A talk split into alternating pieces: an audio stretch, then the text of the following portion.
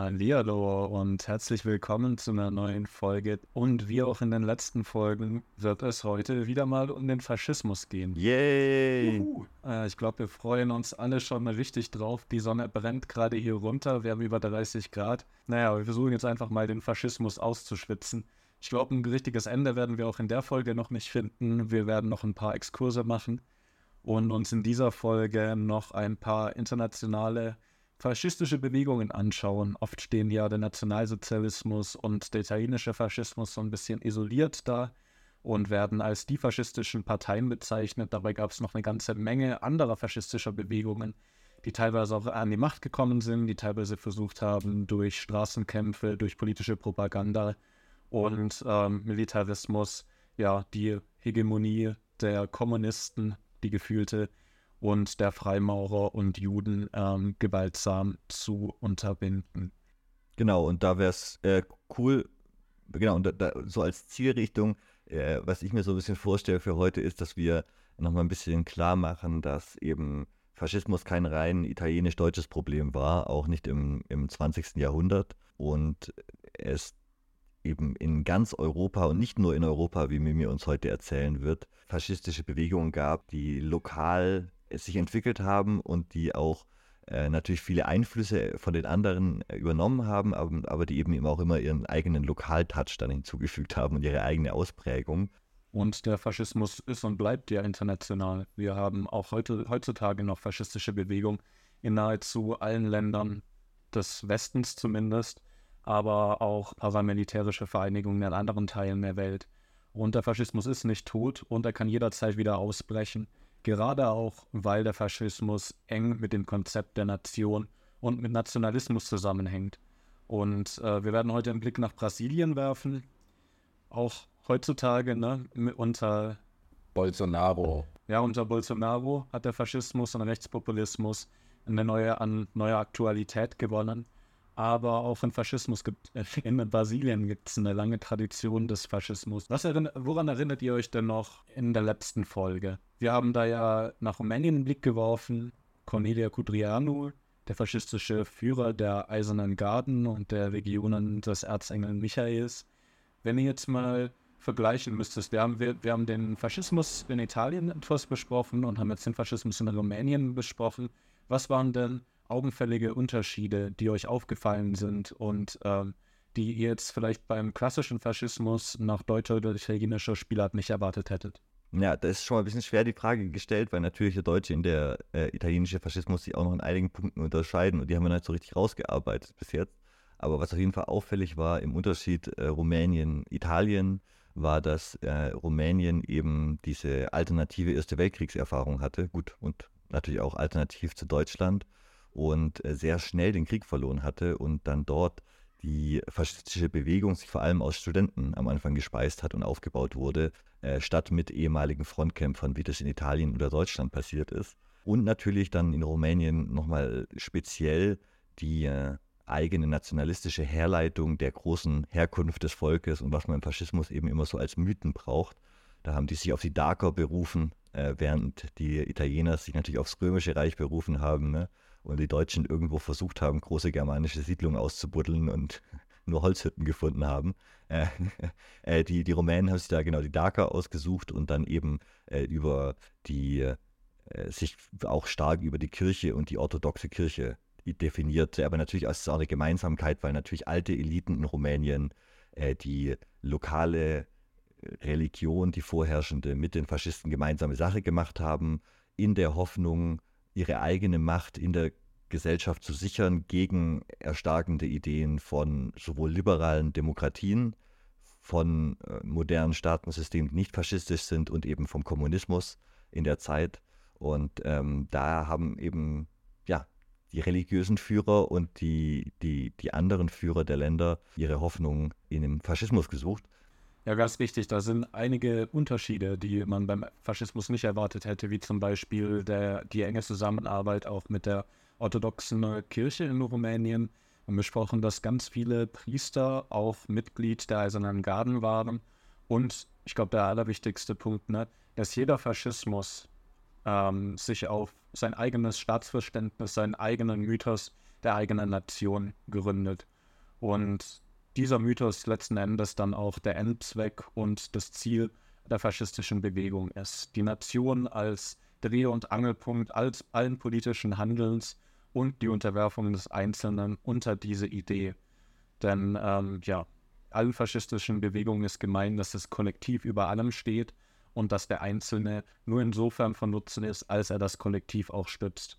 Deswegen waren eben auch politische Morde, Straßenschlachten und Pogrome ähm, und natürlich dann die krasse Unterdrückung, die Deportation, ähm, die Unterdrückung der freien Medien und äh, einen, total, einen totalitären Staat aufzugründen, ähm, notwendig in faschistischen Systemen. Und ähm, daran zeigt sich, dass sie eben darum bemüht sind, alles, was irgendwie spalten könnte, was ihren Anspruch auf Hegemonie, also als auf Vorherrschaft, ähm, stören könnte, zu verbieten und mit Waffengewalt dagegen vorzugehen.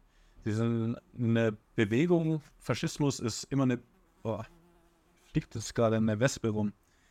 Das stört mich jetzt ein bisschen.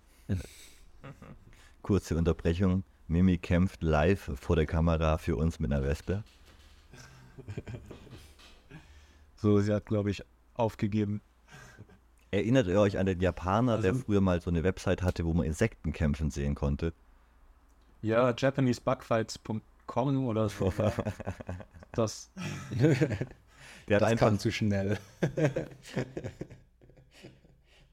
Weil ich es jetzt schon geteasert habe, ähm, würde ich sagen, wir steigen auch direkt mal in den brasilianischen Faschismus ein.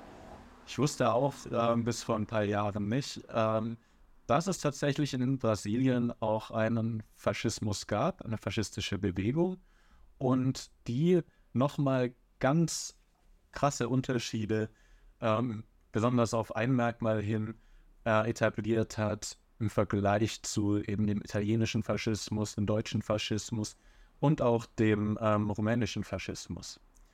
Ähm, die Partei, um die sich diese faschistische Ideologie gebildet hat, heißt Ação Brasileira Integralista.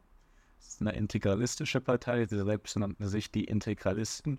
Der Integralismus ist eng mit dem Gründer der Bewegung und auch dem faschistischen Führer Plinio Salgado verbunden, ähm, einem brasilianischen Politiker, Schriftsteller, Journalisten und Theologen, der 1934 die brasilianische integralistische Aktion gegründet hat und zu deren ständigen Chef wurde. Die integralistische Philosophie oder Ideologie wird sowohl als Philosophie als auch als Methode beschrieben und will eigentlich als problemlösende Aktion ins Leben treten, um die gegenwärtigen Probleme der brasilianischen Gesellschaft zu lösen. Also ich glaube, alle faschistischen Bewegungen haben sich in diesem Punkt auch, haben in diesem Punkt auch eine Gemeinsamkeit. Sie sehen alle Probleme in der Gesellschaft, die nur durch absolute Waffengewalt und die Übernahme der Macht ähm, genau gelöst werden können. Letztendlich ist, glaube ich, jede politische Partei auch eine äh, problemlösende Organisation, die versucht, eben die Probleme, die Spannungen innerhalb der Gesellschaft zu lösen. Und genauso war es eben auch mit der integralistischen Partei bevor wir jetzt weiter einsteigen und so viel über die Integralisten reden, grätsch ich dir kurz mal den Vortrag, äh, weil also der, der Integralismus wurde von Charles Maurras, über den wir jetzt immer wieder geredet haben, den ich immer wieder aufbringe, wenn wir über diesen Faschismus reden, von diesem konservativen französischen Politiker des 19. und äh, 20. Jahrhunderts äh, geprägt und aufgebaut und ist also ursprünglich eine äh, französische Idee, also nicht in, in, in Brasilien gewachsen. Ne? Äh, und bei, beim Integralismus ging es immer um so eine, also das integrale, einheitliche, die Einheit ist quasi die Idee, dass man aus dem ganz starken katholischen Glauben und dem Staat, einem, einem konservativen Staat, eine Einheit bilden muss und quasi so eine, äh, so eine starke, starke Kirche und eine Regeneration der, der Macht Ansprüche und der Bedeutung der katholischen Kirche in einem modernen Staat geben sollte. Also so eine, es ist ein religiöser Fundamentalismus. Es, es geht darum, quasi einen Gottesstaat zu errichten. Ne? Also, ähm, und zwar den katholischen Gottesstaat. Und zwar den faschistischen katholischen Gottesstaat, wo sich der Bürger eben unter diese Einheit des katholischen Staates unterwirft. Ne? Und nicht einfach nur ein Führerstaat. So, so viel ganz kurz dazu. Ich hoffe, ich habe nicht zu viel gespoilert, aber ich wollte den Integralismus kurz mal erklären. Der brasilianische Integralismus unterscheidet sich da doch nochmal, auch wenn dort auch spirituelle Ziele und eine spirituelle Einheit des Volkes eingefordert wird, ist diese Einheit oder wird diese Einheit nicht im Katholizismus gesucht, sondern allein in dem Gefühl des Zusammenhalts als Nation. Und die brasilianische Geschichte erzählt sich jetzt ja auch nicht linear. Die ganze Zeit, äh, die, der ganze Kolonialismus hat natürlich auch gesellschaftlich Spuren hinterlassen in, in Brasilien. Sie haben eine unglaublich diverse, eine unglaublich heterogene Gesellschaft. Es war ein großes Auswanderungsland. In den letzten Jahrhunderten sind äh, Millionen von Menschen aus, äh, ausgewandert äh, oder geflohen. Und deswegen hat der brasilianische Integralismus, ähm, der übrigens sein Wappen als Wappen das Summenzeichen verwendet hat, also auch um zu verdeutlichen, dass man als Integral, als Summe der einzelnen Teile ein gemeinsames Projekt anstrebt. Und das war in diesem Fall auch, wie wir es äh, in den anderen Faschismen gesehen haben, ein ähm, ähm, das gemeinsame Ziel, einen neuen Staat, eine neue Nation hervorzubringen, ein geeintes Brasilien, aus dem ähm, Elemente ausgeschlossen werden, die nicht mit dem faschistischen ähm, Konstrukt, nicht mit dem faschistischen Mythos vereinbar sind. Die Flagge sieht einfach aus wie so ein Mathe-Club. Sieht aus wie die selbstgegebene, von, von so, von, die, die, Mathematiker vom Gymnasium hinter irgendwas haben sich diese Flagge selbst bei Paint erstellt. Das ist einfach so eine, so eine blaue Flagge mit einem weißen Kreis drauf und in dem weißen Kreis ein schwarzes Integralzeichen. Es ist die nerdigste faschistische Flagge aller Zeiten auf jeden Fall. Welcher Mathelehrer hat sich die überlegt? Ich glaube, ich glaub, Salgado war kein, kein Mathelehrer, aber eben äh, Journalist und äh, Politiker. Ich habe auch mal ein Zitat mitgebracht, äh, was denn seine Ziele für die Nation nach seiner Vorstellung war. Ich lese das mal kurz vor. Wir setzen uns für nationale Einheit ein. Wir befürworten den Ausdruck aller produktiven Kräfte innerhalb des Staates. Wir unterstützen die Implementierung von Autorität, vorausgesetzt sie repräsentiert die echten und direkten Kräfte der materiellen, intellektuellen und moralischen Produktionsagenten. Wir beführen die Berücksichtigung historischer Traditionen, geografischer, klimatischer und wirtschaftlicher Umstände, die unser Land einzigartig machen. Wir fordern ein Programm zur, zur Koordination aller produktiven Klassen. Wir vertreten das Ideal der menschlichen Gerechtigkeit und streben die maximale Nutzung der Produktionsmittel an zum Wohl aller unter Beachtung Prinzip, des Prinzips des Eigentums. Wir lehnen, wir lehnen jene, jede Tyrannei ab, die vom Staat gegenüber dem Individuum und seinen moralischen Äußerungen ausgeübt wird. Wir lehnen auch die Tyrannei von Individuen gegenüber den Handlungen des Staates und den übergeordneten Interessen der Nation ab. Wir widersprechen Doktrinen, die darauf abzielen, Privilegien basierend auf Rasse, Klasse, Individuen, Finanzgruppen oder parteiischen Einheiten zu schaffen und so wirtschaftliche oder politische Oligarchien zu perpetuieren.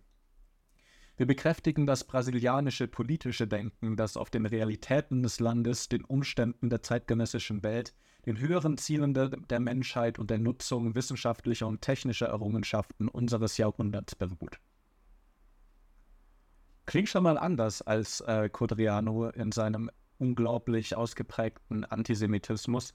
Der ist in Brasilien relativ spät ähm, aufgetreten, aber hier haben wir genau dieses Element, das jedem Faschismus innewohnt und das er hier auf den Punkt gebracht hat. Wir befürworten die Berücksichtigung historischer Traditionen, geografischer, klimatischer und wirtschaftlicher Umstände, die unser Land einzigartig machen. Jeder Faschismus passt sich eben immer den lokalen Gegebenheiten, den kulturellen und sozialen Kontexten an, greift auf seine eigenen Mythen zurück und deswegen unterscheidet sich jede faschistische Ideologie auf jeden Fall, weil die Nation, wie sie verstanden wird, wie sie gefordert wird, wie wofür gekämpft wird, einfach unterschiedlich verstanden wird. Das könnte man jetzt natürlich aber auch auf äh, alle anderen, also im Endeffekt ist ja jeder Sozialismus auch ein bisschen anders in jedem Land, auch wenn natürlich da viel öfter so ein, so ein weltumspannender Universalismus ähm, zu der, also ne, Anfang des 20. Jahrhunderts gefordert wurde. Aber das war ja auch immer eine Debatte in der Linken zum Beispiel oder in anderen, die, die Konservativen aller Länder, auch wenn die sich in ganz vielen Sachen übereinstimmen, sind es eben dann äh, der deutsche Konservative und der, ich weiß nicht, indische Konservative äh, teilen ganz viele Ansichten, aber haben eben dann beide doch ähm, ihre eigene Nation und ihre eigenen Mythen, die sie sich da aufgebaut haben, über diese Nation irgendwie am Herzen. Ähm, also ich würde jetzt ganz, ganz plump argumentieren, dass es bei Demokratien, liberalen Demokratien ja genauso ist, dass jede liberale Demokratie ähm, eben ihre eigenen Ausprägungen hat und in Island ist die anders wie in, ja, in Italien. Ja, da, da hast du auf jeden Fall recht. Das ist äh, wahrscheinlich nichts, was nur dem Faschismus ähm, innewohnt. Das liegt an den Nationen. Sorry, ich habe es gerade selber dechiffriert. Das liegt halt daran, dass wir ja alle in Nationalstaaten leben. Hört uns unsere Folge Warum Nationen an. Ähm, weil natürlich egal ob die jetzt links oder rechts, äh, faschistisch oder ähm, linksliberal sind, die, die, die einzelnen Staat, äh, Staaten arbeiten ja im Endeffekt allen mit den gleichen Mitteln des, der Mythenbildung und des nationalen Einheitsgedankens. Ja. Und was natürlich hier jetzt als äh, extrem oder was als äh, krasser Unterschied heraussticht, ist, dass Tyrannei auch gegen Individuen abgelehnt wird und vor allem Tyrannei aufgrund von Rasse und Klasse. Das zählt eben zu den Besonderheiten der brasilianischen Nation, wie sie sich in den letzten Jahrhunderten herausgebildet hat, durch die äh, Migrationen, durch die, also durch den, äh, durch den Kolonialismus etc., dass die Gesellschaft in Brasilien unglaublich heterogen ist und auch zum Zeitpunkt Salgado schon unglaublich heterogen war. Und dass diese Nation bewusst als antirassistischer, faschistischer Staat geschaffen werden sollte, in dem Unterschiede aufgrund der Hautfarbe oder Herkunft ähm, getilgt werden sollten. Es ging einfach darum, die Nation zu einen unter der Idee der Nation und alle unerheblichen Unterschiede, wie eben auch äh, die Rasse, zu vernachlässigen. Also so eine Art inklusiver, inklusiver Faschismus. Ja. Und es gab auch, es gab auch ganz viele FaschistInnen in, äh, in Brasilien, die sich auch in extra Kampfbünden oder Organisationen zusammengeschlossen haben. Und ähm, ja, also es war wirklich ein inklusiv-faschistischer Staat, der sich da in Brasilien herausgebildet hat. Genau, also wir haben hier so ein äh, wirklich inklusives, äh, inklusiven Faschismus vor uns, wie er sich in Brasilien herausgebildet hat. Und ähm, was, äh, aber irgendwie haben sie sich doch sicherlich abgegrenzt. Also so wie ich meine faschistischen Bewegungen kenne, ähm, haben die sich doch trotzdem Straßenkämpfe bestimmt geliefert mit jemandem. Ja, ihr Feindbild waren eben auch die Bolschewiki, die Sozialisten, Kommunisten, Gewerkschaften, ähm, weil sie ja die Klassenkämpfe auch als spaltendes Element gesehen haben und ähm, deswegen ähm, ja gegen internationale, äh, also gegen Interna den internationalen Kommunismus auch im eigenen Land angekämpft haben. Und der Antisemitismus war bedingt vorhanden. Ähm, Salgado hat sich meines Wissens auch nicht ganz dazu durchringen können oder wurde aufgehalten, den Antisemitismus auch in dem Integralismus mit zu verankern. Aber was zum Beispiel eben Rassismus angeht, wenn man das vergleicht mit den Rassegesetzen in Deutschland, das ist schon ein anderer Faschismus und eine andere Definition von Nation, ein anderer Mythos, der da geschaffen wird, nämlich hier eben ein Mythos vom Zusammenhalt, Zusammenstehen, trotz ähm, scheinbarer Differenzen. Also Plinio Salgado sah ähm, definierte den Nationalismus in Brasilien als ein tiefes Verständnis der sozialen und kosmischen Umgebung. Er sieht den Nationalismus als umfassende Sicht auf das Land und gleichzeitig als individuelles Bewusstsein für die Charaktereigenschaften, Neigungen und Denkweisen von Einzelpersonen sowie Bevölkerungsgruppen, die unter einer bestimmten wirtschaftlichen, geografischen und moralischen, Struktur vereint sind. Für ihn bedeutet der Nationalismus vor allem dann auch die Bewahrung der Integrität des Vaterlandes. Wogegen er sich auch noch gewendet hat, ist der Kosmopolitismus. In einem Gründungsdokument der brasilianischen integralistischen Aktion, dem sogenannten Oktobermanifest, wird betont, dass der Einfluss von außen, der sogenannte Kosmopolitismus, eine Bedrohung für den Nationalismus darstelle. Dabei wird betont, dass der Fokus auf den nationalen Werten und Bedürfnissen liegen sollte, anstatt sich von fremden Einflüssen leiten zu lassen. Ja. ja man sucht den Feind auch nicht nur innerhalb, sondern auch außerhalb. Gerade, also ich meine, das war jetzt in äh, gerade was die antisemitischen Verschwörungstheorien angeht oder auch den internationalen Kommunismus oder ähm, Sozialismus. Das waren ja auch Einflüsse von außen, die etwas Ursprüngliches auch in den europäischen Staaten, in denen sich der Faschismus durchgesetzt hat, ähm, anscheinend nach den faschistischen Bewegungen verunreinigt hat. Ne? Das, was von außen gekommen ist, ähm, wie so ein, es wird ja oft in der Metapher von Unkraut betrachtet, ne? alles, was, was in dem wunderschönen Garten der Nation nicht gedeihen kann und nicht gedeihen soll, muss vernichtet werden. Und in diesem Fall war eben ja sowas, was man jetzt vielleicht westlichen Einfluss oder so ne-, nennen würde oder einfach Neokolonialismus oder Kolonialismus, ähm, der das, dieses Unberührte, dieses Ursprüngliche, das Echte, das eben die Nation widerspiegelt, verunreinigen würde. Waren die jemals an der Macht?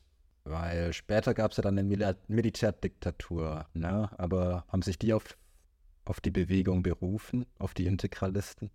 Weißt du das?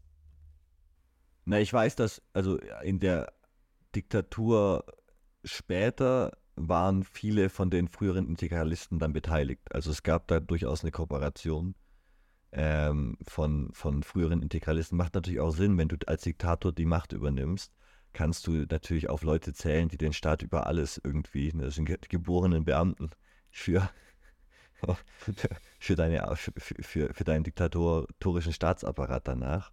Was ich ganz spannend finde, ist, dass bei so einer Bewegung wie den Integralisten die klassischen Grenzen zwischen Faschismus und Konservatismus so ein bisschen verschwimmen. Also äh, wir bewegen uns so in dieser, in dieser sehr dunkelbraunen Ecke des Konservatismus und in der sehr hellbraunen Ecke des Faschismus. Und die Integralisten da so ein bisschen als so eine Art Scharnier zu sehen. All diese politischen Richtungen sind im Endeffekt auch Spektren, so ein bisschen wie, wie alles andere. eben auch immer ein Spektrum ist und nicht oft nicht dieses Schwarz-Weiß, wie wir uns das vorstellen. Wir, wir, wir neigen ja sehr zu dualem Denken als Menschen. Je mehr politische Bewegungen des 20. Jahrhunderts wir uns anschauen, ich denke, desto klarer wird, dass die Linien eben wegen dieser nationalen Ausprägung, die die Sachen immer annehmen, ähm, nicht so einfach zu ziehen sind. Und ähm, ja, genau. Hier, hier sind wir im, im Übergangsbereich zwischen Traditionalismus, Konservatismus und Faschismus. Wir haben eben ein ganz anderes Beispiel gehabt, auch eine faschistische Organisation, die auch Uniformen trug, die sich unter einer Fahne vereinigt hat, die eine Ideologie propagiert haben, die die, wieder, die Nation wiederbeleben wollte, die die Technologien und die, die geografischen, kulturellen und sozialen Gegebenheiten in Brasilien äh, nutzen wollten, um in ein neues Zeitalter zu starten und die Nation letzten Endes wiederzubeleben aber eben die Nation völlig anders aufgefasst haben und ganz andere Vorstellungen davon hatten, äh, wie die Nation zu formen sei. Und auch wenn sie sich auf äh, Benito Mussolini berufen haben und in ihm den idealen Führer äh, gesehen haben, weil er eben äh, vorgemacht hat, wie die Machtergreifung funktionieren kann, wie so eine Ideologie in der Moderne auch neu zu denken ist mit den Gegebenheiten von Nationen und wie die neuen Technologien und das neue Zeitalter, das ja eigentlich schon längst begonnen hat und das dann im Ersten Weltkrieg gemündet ist mit Millionen von Toten, wie dieses neue Zeitalter zu schaffen ist. Ne? Mit all den neuen Technologien, mit all den neuen kulturellen Gegebenheiten, den neuen Grenzen, aber eben auch den ganzen neuen Möglichkeiten, die sich ergeben. Weil sich die Gesellschaften weiterentwickelt haben, weil Zivilgesellschaften entstehen, weil die Massen plötzlich mobilisiert werden müssen bzw. wollen und nicht einfach gehorsam unter einem, ähm, unter einem autoritären, monarchistischen, absolutistischen System so dahin siechen. Also der Faschismus und besonders auch Benito Mussolini in seiner Anfangszeit war für viele Menschen so, eine, so das Symbol eines neuen Bonaparte, also was für die äh, genau die Demokraten, also Bonaparte äh, vielleicht ist, oder was für Bonaparte so die, der ideale Heerführer, der, der Frankreich in, auch in ein neues Zeitalter dann geführt hat und der einfach die Macht ergriffen hat und gehandelt hat, einfach zur Tat geschritten ist. Genauso ist Benito Mussolini eben ein Symbol für eine neue Art der Politik, für eine neue Art ähm, der Regierung und eine neue Politik, äh, eine neue Art, eine Nation zu führen und der Nation ein Ideal zu geben, wofür sie auch wieder bereit ist, in den Krieg zu ziehen. Oder eben blutige Straßenschlachten zu, ähm, sich zu liefern, Pogrome zu begehen an Menschen, die zwar zur Nation gehören nach ihrem eigenen Verständnis, aber plötzlich eben Ideologien geschaffen werden, um Leute auch effektiv aus der Nation herauszudrängen und die Nation so umzuformen, dass bestimmte Teile der Gesellschaft eben nicht mehr dazu gehören, nämlich alle, die ihrer Ideologie widersprechen und ähm, die nach ihrer Ideologie eben andersartig sind. Ne? Das Othering, das dort betrieben wird, um eben Leute aus der Nation abzugrenzen. Genau, und ich denke auch bei den Integralisten äh, war die Linie, die du jetzt beschrieben hast, natürlich dann die, die offizielle Linie der Führung, aber dort drunter in der zweiten und dritten Reihe gab es natürlich auch viele andere Ansichten noch, die sich kla klassischere faschistische Ansichten, klassische antisemitische Ansichten, ich glaube der, Überset der, der, der Übersetzer der Protokolle äh, der Weisen von Zion auf, Brasil auf Portugiesisch äh, war auch äh, brasilianischer Integralist und dem war es ein großes Anliegen, dass es endlich auch auf, auf, auf Portugiesisch erscheinen konnte. Und bis heute gibt es in der brasilianischen Politik Integralisten oder jedenfalls Leute, die, also ich glaube, vor ein paar Jahren gab es Neugründung der Partei und quasi immer noch eine Neo, Neo-Integralisten quasi, die äh, das versuchen wieder äh, also salonfähig zu machen in konservativen Kreisen jetzt im, im 21. Jahrhundert und immer wieder Politiker, die wenigstens sich als dem Integralismus verbunden oder so äußern, um eben eine gewisse Art von, von Wählern zu erreichen, die es heute immer noch gibt. Es verliert nicht an Aktualität, ne? Auch wenn man sagen muss, jetzt weil du über den Faschismus von Bolsonaro geredet hast, dass Bolsonaro jetzt nicht als, als Integralist gilt, sondern eigentlich eine, eine andere Art von Populismus fährt. Ne? Da müsste man eine eigene Folge drüber machen und uns überlegen, äh, was, was Bolsonaro und, und Trump vielleicht für für Arten von Populismus in der Moderne jetzt etabliert haben nochmal, ne? Und uns ein paar lustige Bolsonaro-Videos anschauen, zum Beispiel das, wo er einen Kleinwüchs auf den Arm nimmt, glaube ich, weil er denkt, das ist ein Kind. Und dann, als es, als es realisiert, alles andere als optimal reagiert. Also es gibt so ein, zwei Bolsonaro-Videos, die ich euch wirklich noch gern zeigen würde. Uns wurde ja schon mal Ebelismus vorgeworfen. Ähm, ja, weil wir uns über den Inzest von Savitri Devi, über die inzestuösen Familienverhältnisse von ihr lustig gemacht haben. Ähm, wir haben wobei, wir haben uns gar nicht wirklich so richtig drüber lustig gemacht und ich habe dann eher einen Exkurs darüber geführt, warum die katholische Kirche dafür verantwortlich ist, dass wir in, nur in Europa aufgehört haben, Cous Cousinen zweiten Grades zu heiraten. Äh, ich verstehe da drin keinen Ableismus. Also, naja, egal. Aber uns wurde auch heute vorgeworfen, dass wir Teil einer Verschwörung sind. Unter, unter den Protokollen der Weisen von Sion hat jemand kommentiert, dass wir eigentlich zu schlau seien, um äh, falsch zu liegen. Oder ähm, hat dann die Vermutung in, in, den Raum gestellt, dass wir das ja auch gezielt machen könnten. Ähm, genau, und Teil dieser riesigen äh, jüdischen Weltverschwörung sein könnten. So, zumindest habe ich es jetzt interpretieren. Ja, genau. Ich habe mich auch so, das habe ich auch interpretiert. Ja, die, die, erste Verschwörungstheorie bei uns ist schon auch ein bisschen Lebensziel, muss ich sagen. Aber muss man schon auch erreichen. Ne? Nächstes Level wäre CIA Asset. Ne? Vielleicht können wir uns hocharbeiten. Oh, ja. Und äh, dann würde ich gern, würde mir gerne noch vorgeworfen, also ich würde mich noch wünschen, dass mir vorgeworfen wird, dass ich von irgendwelchen Parteien gesponsert werde, ganz konkret. Ich denke, äh, ja. keiner von uns ist in einer politischen Partei, von daher äh, wäre das, wär das noch lustiger für mich. Also ja.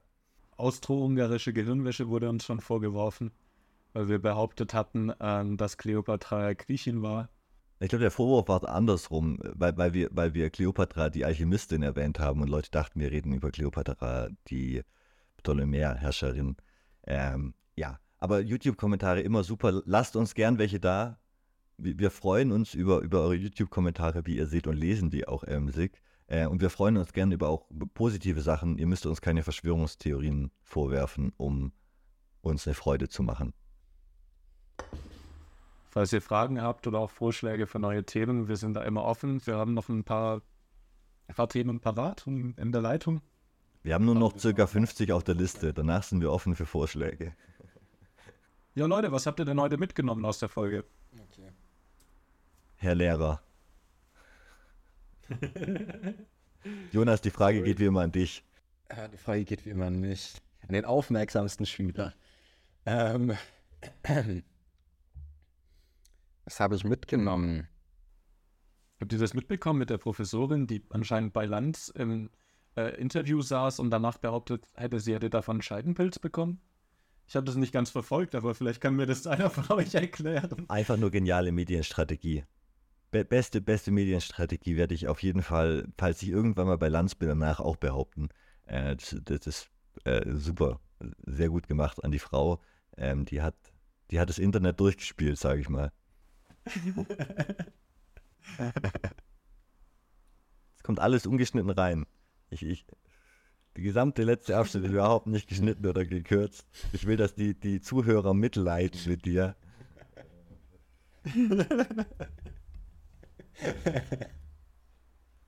Es ist eine spannende Zeit, spannende Taktik, die Sendezeit zu füllen. Ich finde, das sollten wir öfter machen. Einfach so lange, lange stille Pausen ein. Wir können auch einmal eine Folge hochladen, wo wir aus allen bisherigen Folgen die Pausen und die Äs rausschneiden und einfach eine Stunde lang nur Pausen und Äs zusammen haben. Ähm, nur die Takeouts. okay. Oh ja, gab es da nicht mal eine, gab es da nicht mal eine amerikanische Band, die ein ganzes Album äh, hochgeladen hat, das einfach, ich glaube, das nur aus äh, Stille bestand aber die haben ihre Zuhörer gebeten, das die ganze Zeit auf Dauerschleife zu hören, so lange wie möglich und haben dann von den Einnahmen, die sie auf Spotify gemacht haben, ähm, ein frei, äh, kostenloses Konzert oder eine ganze Tournee sogar angeboten. Vielleicht war es Snarky Puppy, kann sein, falls nicht, ist Snarky Puppy eine großartige Band. Ähm, aber sowas ähnliches könnten wir ja auch machen. Na, die Idee ist tatsächlich von Heinrich Böll geklaut von der Band. Also werfe ich ihn jetzt einfach, einfach mal vor. der hat eine Kurzgeschichte geschrieben, Dr. Murkes Gesammeltes Schweigen. Habt ihr die mal gelesen? Nee. Gibt's auch als Film anscheinend, aber ich habe nur die Geschichte gelesen. Da geht es um intellektuelle Kontinuität zwischen NS-Ideologie und Kultur in der Nachkriegszeit der Bundesrepublik. Absolut lesenswert und zum Thema passend.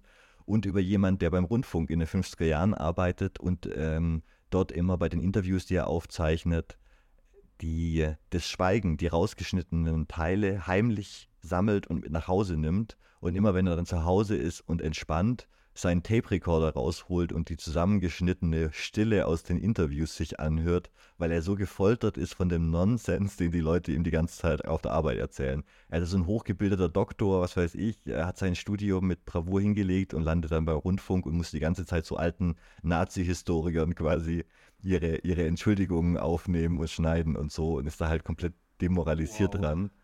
Und es ist sehr, sehr schöne Nachkriegsgeschichte, ähm, wie er Paternoster fährt und oben wartet, bis es oben setzt, weil das das Einzige an seinem Tag ist, was er aufregend findet morgens und so. Äh, coole Geschichte, ähm, kann, kann, man sich, kann man sich mal an einem schönen Sommertag reinziehen.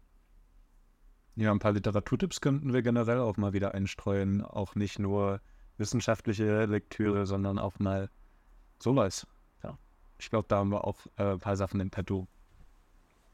Aber wir können auch ein bisschen über Literatur reden, bitte. Jonas, Jonas kann in sein in Indie Out äh, Marcel Reich-Ranitzkis äh, schlüpfen. Den Preis nicht annehmen. Äh, Jonas, wenn wir hier Marcel Reich-Ranitzky statt dir hätten oder dich, wie du Marcel Reich-Ranitzky channelst, hätten wir auf jeden Fall schon äh, 10.000 Abos auf YouTube. Nimm dir mal ein Beispiel an, an Reich-Ranitzky. ich glaube, der ist äh, wahrscheinlich zu imitieren, aber. Äh, Wir können auch ein bisschen kleiner anfangen. Ne? Kommt man nicht ran, vermutlich. Kannst du auch der Richard David Precht ähm, oder Podcast sein. ja, vielleicht auch nicht zu tief stapeln. Ähm. dich über die Hafermilch trinken werden, äh, nach Work-Life-Balance suchen, den verlorenen Jugendlichen der heutigen Generation XYZ, was auch immer, ähm, über die hatet. Du schlägst auch immer unter die Gürtellinie, Mimi. Das war, war, war ein Tiefschlag. Ja. also wir befassen uns auch heute mit den größten, ähm, ja. Größten Denkern unserer Zeit. Den größten Denkern unserer Zeit, wolltest du sagen, Mimi. Völlig verheizt, völlig verbraucht. Völlig verheizt äh, beschreibt uns drei auch ganz gut heute, glaube ich. Von daher äh, vielen Dank fürs Zuhören. Wir sind ganz schön abgekommen am Ende vom Thema, aber äh, abonniert uns gerne, folgt uns, gibt uns eine gute Bewertung, wo immer ihr uns hört. Äh, das hilft uns sehr. Und wenn ihr uns unterstützen wollt, wir haben Patreon, auf dem es irgendwann mal auch Bonus-Episoden gibt. Irgendwann mal. Vielleicht das äh, Höcke oder Hitler, vielleicht machen wir das als Bonus. Ich weiß nicht, wie sehnsüchtig die ZuhörerInnen auf, äh, darauf warten. Habe es ja mal geteasert am Anfang von der Faschismus-Folge. Ne, nee, also keiner wartet so, so ähm, sehnsüchtig auf das Ende der Faschismusreihe wie Jonas. Von daher glaube ich, ähm, Ich stelle stell mir zumindest vor, dass unsere ganzen Zuhörerinnen nur darauf warten, dass wir damit auch endlich mit dem Faschismus abschließen und so seicht enden können mit, ähm, naja, dem Spiel, ne? ja, und dann nur noch über schöne Themen reden. Danach nur noch über schöne Dinge. Oh, da müssen wir uns echt mal überlegen. Ja, wenn ihr auch Vorschläge über schöne Themen habt, um vielleicht irgendwelche, oh, wie was mit FreiheitskämpferInnen. Ähm, Da sage ich nur, das einen Freiheitskämpfer ist das andere Terroristen. ist immer eine Frage der Perspektive, ne? ja. Naja, vielleicht, vielleicht könnt ihr uns ja auch äh, noch was empfehlen, was mal ein bisschen leichter wäre und interessant einzusteigen. Ja, vielleicht wollt ihr das aber auch gar nicht und ähm, wollt uns weiter quälen und uns mit äh, brauner Esoterik und Faschos und allem möglichen Schmarren und Abschaum beschäftigen wollt, dann, ähm, dann ist es so, dann könnt ihr das aufschreiben. Aber ja, wie immer, danke fürs Zuhören euch und wir sehen uns das nächste Mal. Bis zum nächsten Mal. Wir haben es nicht eilig, wir haben alle Zeit der Welt. Haha, Cheesy. Oh. Entschuldigung. Es hat nur 35 Folgen gebraucht.